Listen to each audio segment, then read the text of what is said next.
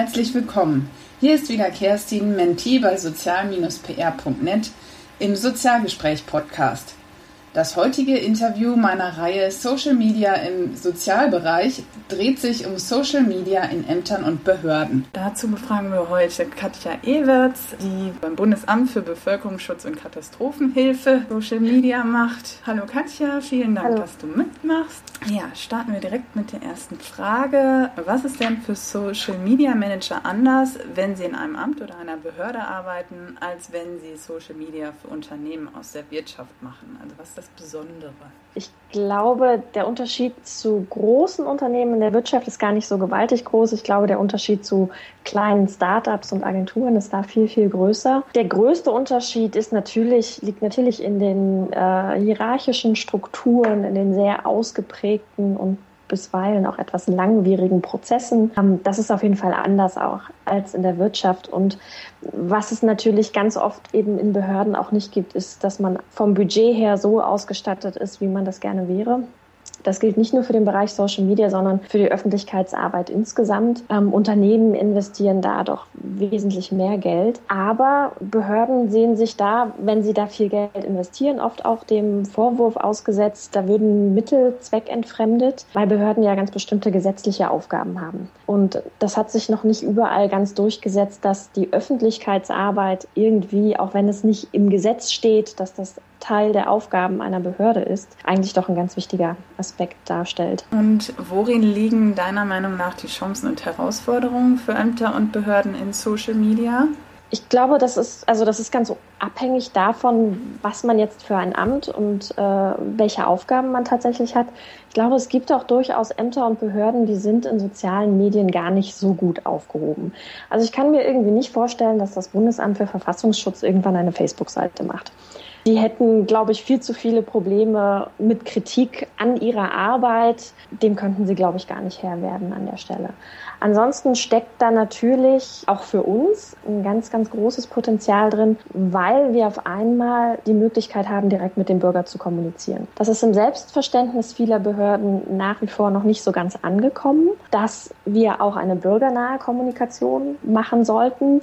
Aber da verändert sich gerade ganz, ganz viel. Also auch immer mehr Behörden, auch auf der kommunalen und lokalen Ebene, begreifen, wie wichtig die Kommunikation nicht nur mit den Medien ist, sondern eben auch mit der Bevölkerung ganz allgemein. Und da bieten Social Media eben natürlich einen direkten Kanal, den wir so vorher nur eingeschränkt hatten, beziehungsweise den direkten Kanal, den wir bisher hatten, nämlich unsere Webseite, den vernachlässigen viele ja auch sträflich, beziehungsweise bedenken sie dabei eben immer noch nicht, dass das ein Werkzeug zur Bürgerkommunikation ist und nicht zur Selbstdarstellung der Behörde. Und das ändert, glaube ich, ganz viel daran, wie wir mit dem Bürger kommunizieren, auch welche Informationen wir auf unseren Webseiten präsentieren zum Beispiel. Und Social Media sind für mich da so eine Art Katalysator, die diese, diesen Bedarf einfach viel sichtbarer machen, als er das bisher war. Mhm.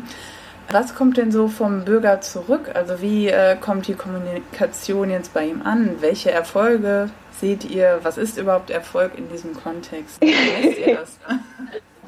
Das ist ja jetzt eine sehr komplexe Frage. Also Erfolg ist natürlich immer davon abhängig, was wir für Ziele haben. Es gibt ja auch Ämter, die haben jetzt ganz wenig ähm, mit der Bevölkerung allgemein zu tun. Wir haben auch sehr, sehr viele Teile bei uns oder sehr, sehr viele Referate hier bei uns im äh, Haus. Die haben überhaupt gar keinen direkten Bürgerkontakt. Die beschäftigen sich auch mit Themen, die für den Bürger erstmal gar nicht relevant sind. Ähm, deshalb ist sowieso ja immer die Frage, was ist das Ziel unserer Kommunikation? Warum tun wir das? Und je nach Ziel eignen sich Social Social Media an der Stelle eben besser oder schlechter und je nach Ziel eignen sich eben auch bestimmte Plattformen besser oder schlechter mhm. als andere Plattformen. Für uns ist Twitter ganz entscheidend gewesen, weil Twitter nach wie vor das einzige Echtzeitmedium ist, neben der Webseite, aber die Webseite kennen eben viele nicht. Und Twitter hat sich in den letzten Jahren auch gerade bei aktuellen Ereignissen extrem auch als tatsächlicher Nachrichtenkanal etabliert, über den sich auch Menschen informieren, die Twitter sonst eher nicht so nutzen. Und für uns als kleiner Vorteil, es ist in Deutschland immer noch eine Nische, Das heißt, Twitter nutzen weit, weit weniger Menschen als Facebook. Die Theorie war, wir haben dann auch erstmal weniger mit tatsächlichen Nachfragen zu tun. Das heißt, wir halten den redaktionellen Aufwand insgesamt etwas geringer, als wenn wir jetzt Facebook zum Beispiel für die Bürgerkommunikation nutzen. Was sich ganz, ganz schnell gezeigt hat, ist, dass wir nicht nur die internetaffinen Nutzer und Medienvertreter über Twitter erreichen, sondern für uns eine ganz wichtige Zielgruppe sind Ehrenamtliche und Mitarbeiter von Hilfsorganisationen, die gar nicht so sehr sichtbar sind auf Twitter, weil sie Twitter gar nicht so aktiv nutzen, aber die unglaublich gut vernetzt sind und sich sehr für diese Themen interessieren und deshalb auch in sehr kurzer Zeit auf uns aufmerksam geworden sind. Das hat mich an der Stelle schon überrascht, damit hätte ich nicht gerechnet, aber das sind für uns eben wichtige Zielgruppen und klar erreichen wir die über unsere Webseite, klar erreichen wir die auch über unsere Publikationen, ähm, aber wir erreichen sie jetzt eben auch über Twitter und kriegen da mitunter eben auch Nachfragen oder eben auch mal Kommentare, dass sie Sachen gut finden, dass sie Sachen nicht so gut finden. Und damit haben wir einfach auch einen Rückkanal ins Haus, den wir in der Form bisher nicht so hatten. Ja, wenn jetzt ein Amt plant, den Schritt in die Social-Media-Welt zu wagen. Was muss denn dabei alles bedacht werden? Wir haben ja auch eine Akademie, an der geben wir auch Seminare, auch zu dem Thema Social Media im Bevölkerungsschutz, in der Krisenkommunikation. Und eins habe ich ganz, ganz schnell gelernt. Da sitzen mitunter Leute eben auch in diesen Seminaren, ich hole jetzt ein kleines bisschen aus, aber das löst sich gleich auf, hoffe ich. ähm, da sitzen auch Leute in diesen Seminaren, die haben irgendwie gesagt bekommen, sie sollen jetzt auch mal Social Media machen, weil das ja ganz wichtig ist und haben aber 1,5 Stellen zur Verfügung für ihre Öffentlichkeitsarbeit, für ihre Pressearbeit, fürs Intranet, für die Webseite und jetzt auch noch für Social Media. Mhm. Und das ist, glaube ich, ein Problem, was viele Behörden haben, gerade die kleineren. Es ist einfach eine Ressourcenfrage. Und zwar sowohl auf einer personellen als auch auf einer finanziellen Ebene. Mein Rat ist an der Stelle immer, konzentrieren Sie sich auf eine Sache, als dass Sie fünf Sachen machen und nichts davon richtig. Um die Pressearbeit wird man nach wie vor erstmal nicht herumkommen und man muss nicht zwangsläufig auf Facebook oder Twitter sein, um einen Dialog mit dem Bürger zu ermöglichen. Das können auch ganz einfache Funktionen auf einer Webseite, sei es eine Kommentarfunktion oder ich weiß nicht, eine Chatfunktion, dass man einmal die Woche eine digitale Bürgersprechstunde anbietet. Auch sowas kann Bürgerdialog ermöglichen. Das ist vom Aufwand her für viele, glaube ich, leichter zu betreiben, als jetzt eine Facebook-Seite aufzubauen wo man bei Facebook ja auch reichlich ähm, Ressourcen investieren muss, um überhaupt die Reichweite überhaupt erstmal sicher aufzubauen und dann natürlich auch die Reichweite zu erhalten. Also deshalb, ich glaube, das ist wirklich abhängig davon, was ist das für ein Amt oder auch was ist das für ein Unternehmen, für eine Organisation, welche Ziele sollen damit tatsächlich verknüpft werden. Also warum will man denn auf Facebook gehen? Oder ich glaube, das ist nicht das Ziel. Ähm, sondern das Ziel ist eben, Bürgerdialog zu ermöglichen zum Beispiel. Und das kann man auch auf anderen Wegen tun, die bei knappen Ressourcen eventuell effizienter sind. Wenn man die Ressourcen hat oder wenn man Leute hat, die da einfach auch aus Spaß an der Freude Sachen ausprobieren wollen, dann sage ich immer, dann sollen sie das machen. Aber wenn es wirklich auf die Ressourcen ankommt, und das kommt es in der Regel ja, dann muss man sich eben für eine Sache entscheiden. Und ich glaube, dann sind Social Media Plattformen gar nicht unbedingt der, der Königsweg, sondern nur eine Möglichkeit von vielen. Ja, das denke ich auch. Jetzt ist es ja oft so, dass in einer Behörde nicht unbedingt alle äh, Social Media affin sind und auch nicht von der Wichtigkeit dieses mhm. Kanals überzeugt sind.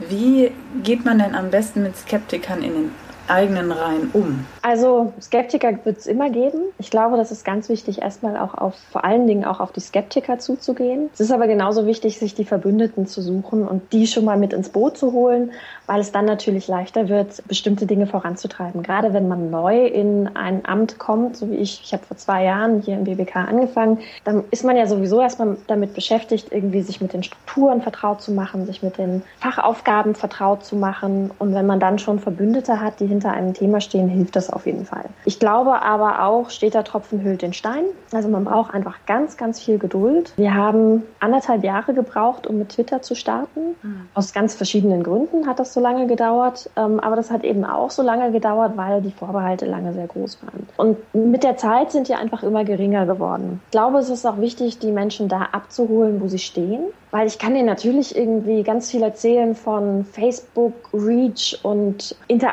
Interaktionsraten und ROI und all dem Social Media Sprech, den man mit der Zeit so irgendwie drauf hat. Mhm. Aber das verstehen die meisten gar nicht. Auch zeigen hilft da erstaunlicherweise nur bedingt weiter. Das, was wir jetzt festgestellt haben, ist, dass tatsächlich das Machen, sehr, sehr viele Zweifler dazu bringt, ein bisschen neugieriger zu werden und dem ganzen Thema gegenüber offener zu werden. Und jetzt ähm, twittern wir seit zweieinhalb Monaten und alle stellen irgendwie fest, ach, wir kriegen ja gar keinen Shitstorm. Ach, und da kommen ja ganz tolle Kommentare und oh, wir haben schon über 2300 Follower.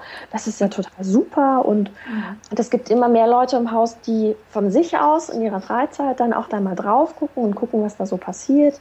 Und das ist einfach ein, ein ganz stetiger Prozess. Lustig ist auch, oder, oder lustig finde ich an der Stelle auch. Ich habe von Anfang an immer angeboten, wenn jemand Fragen hat zu äh, dem Thema, wenn ich mal was zeigen soll, dann äh, sollen wir einfach auf mich zukommen. Das haben ganz wenige genutzt. Jetzt, wo wir anfangen, Entschuldigung, angefangen haben zu twittern, gibt es auch einmal viel mehr, die sagen, ja, können Sie nicht mal bei uns vorbeikommen und das vorstellen? Also da tatsächlich was anzufangen, kann durchaus auch ein Türöffner sein, um dann mhm. die, auch die Zweifler zu überzeugen, wird natürlich immer diejenigen geben, die deren Zweifel bis zum Ende bestehen und die mhm. solche Sachen blockieren. Aber wie gesagt, das ist eben ein Prozess, der ist mitunter auch sehr langwierig und der ist gerade in Behörden, die ja nicht umsonst auch sehr viele Prozesse sehr stark definiert haben, wo das alles seine ganz genauen, klaren Abläufe hat, wo man dann nicht nur die, die Fachreferate mit einbinden muss, sondern auch die Abteilungsleitungen und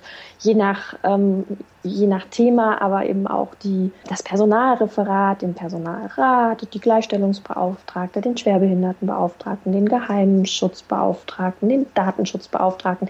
Also es gibt ganz, ganz viele, ähm, die man damit unter mit einbinden muss, wo man so vorher gar nicht dran gedacht hätte, was viele Sachen sehr langwierig macht. Das sind eben einfach Sachen, ja, manchmal hilft dann auch nicht, hilft dann auch einfach nicht, da noch mehr Druck zu machen, sondern da muss man sich auch einfach in Geduld üben. Was würdest du denn jetzt aus deiner Erfahrung anderen Ämtern empfehlen, die auch den Schritt in die sozialen Medien wagen wollen? Also gibt es da eine bestimmte Vorgehensweise? Also ich glaube, es ist ganz wichtig, sich klarzumachen, warum wollen wir soziale Medien nutzen?